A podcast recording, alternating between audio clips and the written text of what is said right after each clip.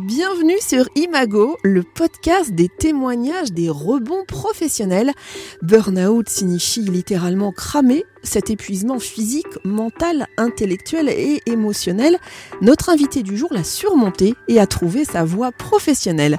Voici son histoire. Bonjour Maréva. Bonjour Céline.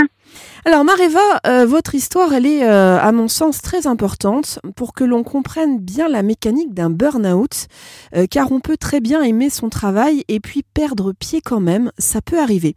Alors vous, vous avez travaillé 20 ans, dont 10 ans à 60 heures par semaine, dans un métier qui vous plaisait, vous aviez beaucoup de voyages et de déplacements professionnels. Qu'est-ce que vous faisiez alors? En fait, j'ai, je travaillais initialement dans mon domaine de prédilection qui était la décoration pendant 20 ans dans ce ce, domaine-là et dont les 11 dernières années dans l'objet déco. En fait, j'ai occupé différents postes de cadre dans une ancienne locale de la grande distribution et je travaillais en collaboration avec les designers et les acheteurs. Je préconisais euh, des tendances, hein. donc les formes, les couleurs, les matières sur les deux ans euh, euh, dans le futur, sur des objets de la décoration, du linge de maison et de l'art de la table. Donc je partais euh, fréquemment en déplacement à l'étranger pour accompagner ces équipes euh, dans des sélections de produits et pour faire du stylisme, c'est-à-dire des modifications rapides sur euh, des, des, produits de façon à ne pas avoir de trop fort impact au niveau du prix d'achat. Voilà, donc le travail était varié, très intéressant et en fait me passionnait quoi. Alors en préparant cet entretien, vous m'avez dit, euh, je vous cite, hein,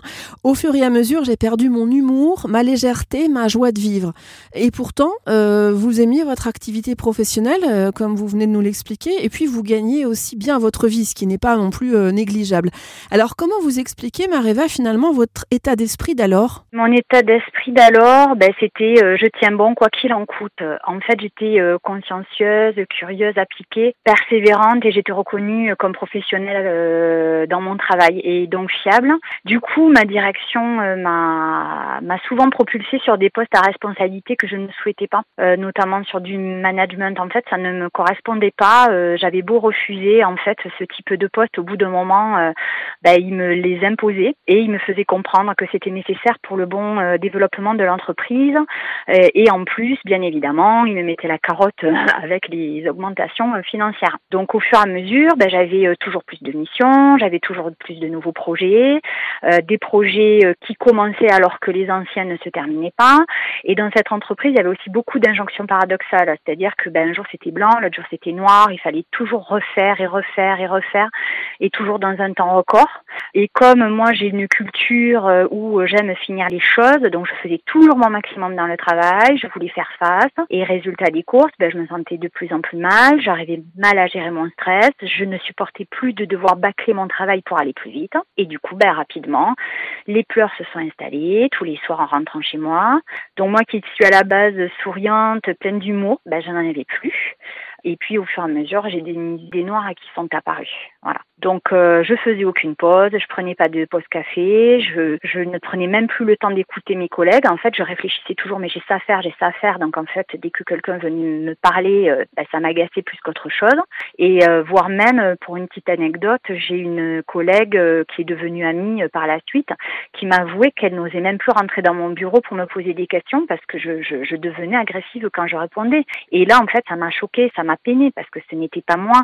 Bon, voilà, je me disais que c'était pas normal normal. Mais je me sentais bloquée parce que justement j'étais bien payée, que je faisais un travail qui me plaisait, que mes collègues étaient sympas et que je me disais mais qu'est-ce que je vais faire d'autre euh, d'intéressant dans la région et euh, comment vais-je payer mes factures? Voilà. Donc c'est pour ça que je tenais en fait.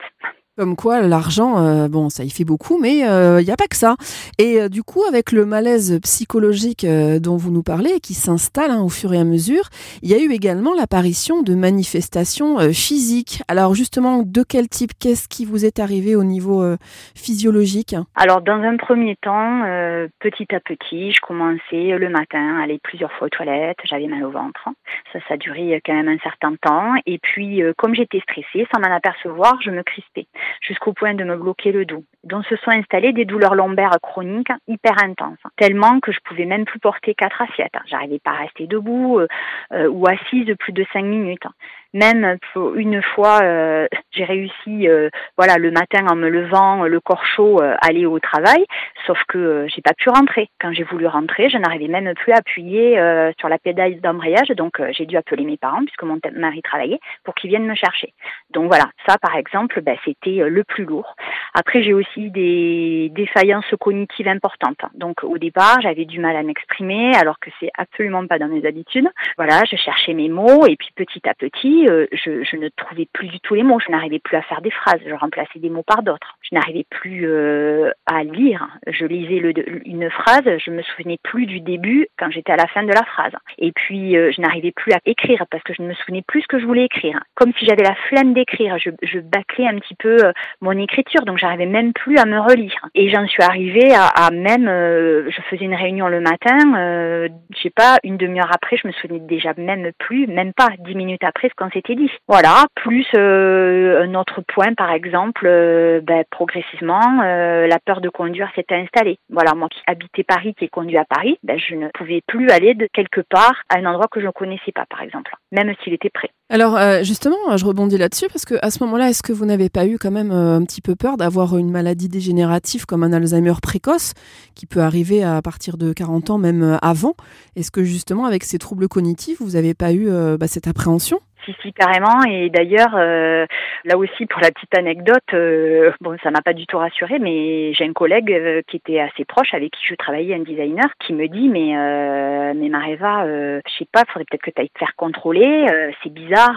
voilà, j'étais quand même soutenue par mes collègues proches, mais bien évidemment, ils s'en apercevaient. Et j'ai d'ailleurs passé, alors un peu plus tard, hein, mais un IRM au cerveau par rapport à ça, quoi effectivement, euh, mes peurs n'étaient pas fondées dans ce sens, mais en tout cas, euh, j'en suis arrivée à, passer un IRM au cerveau, effectivement. C'était bien effectivement de vous faire contrôler là-dessus, comme ça on est tranquille. Alors vous avez euh, décidé de vous faire suivre par des professionnels de santé évidemment, et puis on vous a conseillé des exercices musculaires ciblés, notamment bah, pour vos douleurs dans le dos. Qu'est-ce qu'on vous a conseillé en quelques mots, et puis est-ce que ça vous a aidé, Mareva? Alors oui, donc effectivement j'ai été voir des professionnels de santé, les différents résultats médicaux euh, par rapport à mon, à mon dos ont démontré finalement que, ben, à part une mini hernie, mais c'était pas grave en soi, ben, tout était lié au stress en fait au manque de muscles profonds. Et ce que je ne comprenais pas, parce qu'à la base, je suis plutôt quelqu'un de sportif. Par contre, il est vrai que de par ces maux de dos chroniques, j'avais été obligée d'arrêter toutes les activités euh, sportives que j'avais l'habitude de faire et j'avais commencé à me mettre à l'aquagym. Et en fait, ces professionnels, en plus, m'ont conseillé de pratiquer du pilate, qui est reconnu en fait pour renforcer la sangle abdominale, c'est-à-dire dire le dos et les abdos les plus profonds. Ils m'ont conseillé aussi de rajouter du stretching parce qu'en fait j'étais tellement euh, stressée et du coup mes muscles tellement tendus que j'avais besoin de relâcher tous ces muscles euh, musculairement donc venir les étirer. Et en fait, euh, ben, le résultat, c'est que ça m'a sauvée ça m'a sauvé la vie, quoi. Parce que, euh, comme je vous disais, j'arrivais même plus à, passer l'aspirateur, à porter trois pieds d'assiette. Ça a duré, ça a duré longtemps, quoi. Ça a duré longtemps. Donc, il m'a fallu du temps, hein, au moins deux ans de pratique assidue, tous les jours, voilà. Mais ça m'a sauvé. Alors, euh, malgré toutes vos douleurs physiques et psychologiques, vous tenez bon. Euh, vous m'avez expliqué euh, avant de commencer cette interview que vous avez serré les dents, comme on dit. Et puis en avril 2019, vous rentrez d'un déplacement en Asie.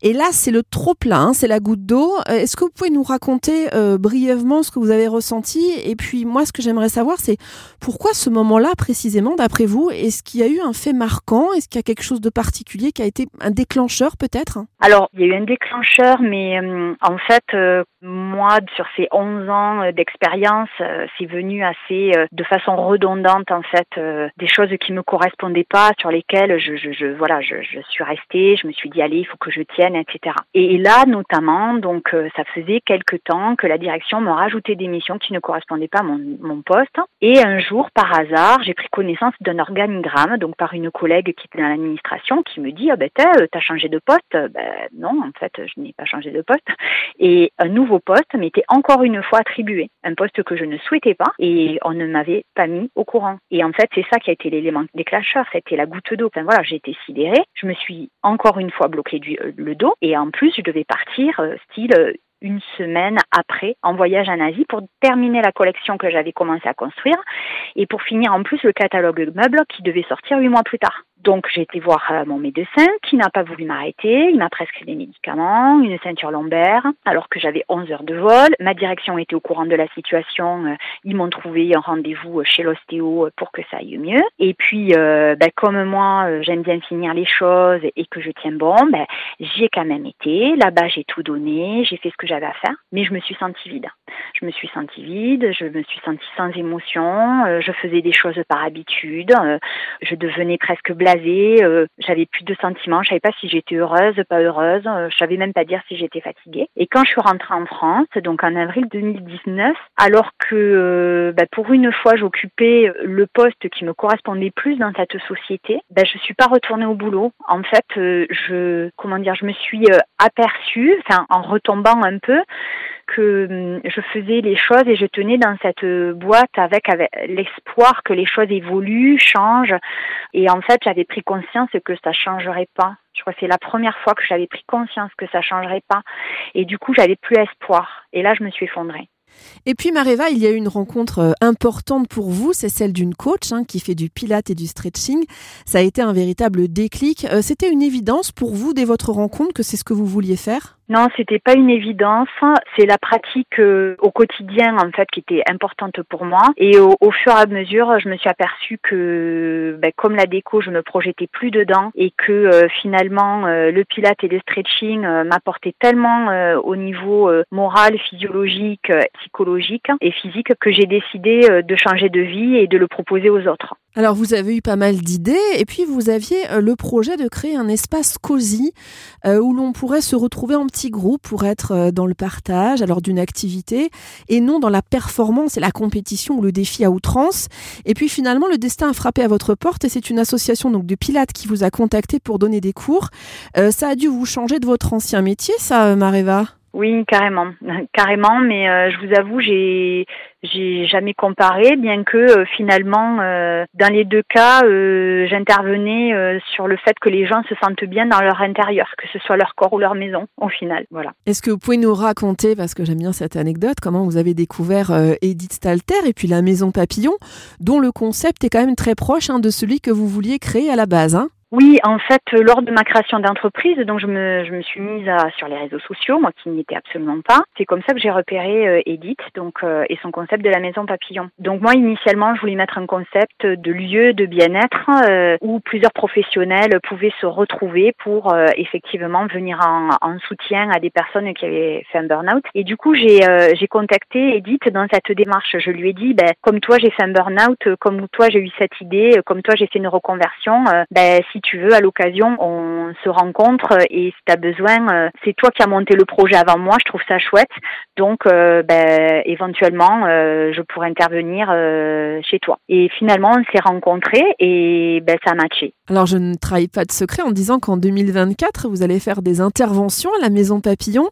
J'imagine que c'est très important pour vous de faire partie de cette aventure et de travailler avec Edith oui, complètement. Ça me tient au cœur. Euh, donc, au vu de, mon passé, il est tout naturel pour moi d'intervenir au sein euh, de la Maison Papillon. Et surtout que je me dis que c'est pas arrivé par hasard qu'aujourd'hui, euh, je souhaite à ma manière venir en aide et accompagner des personnes qui traversent ce même type d'expérience. Donc, bon, voilà, on est en plein discussion. On va voir ce qu'on fera en 2024. Alors aujourd'hui, vous pouvez dire que vous êtes euh, pleinement heureuse et épanouie dans votre activité qui s'appelle Forme Sweet Home. Euh, pour conclure, est-ce que vous pouvez nous expliquer justement ce que vous faites, Mariva Alors en fait, euh, je donne des cours de gym bienveillante, donc c'est-à-dire bienveillante avec ses articulations, ses abdominaux sont périnés, donc des cours de pilates, de stretching et de fitness postural. Ces cours se pratiquent chez moi dans un environnement ressourçant, un lieu qui me ressemble et du coup, c'est des cours entre deux et quatre personnes. Voilà le petit groupe me permet d'accompagner euh, mes clients et de proposer des adaptations euh, sur leurs fonctions euh, limitantes. Et pour les personnes qui seraient intéressées, comment vous contacter? Alors on peut me contacter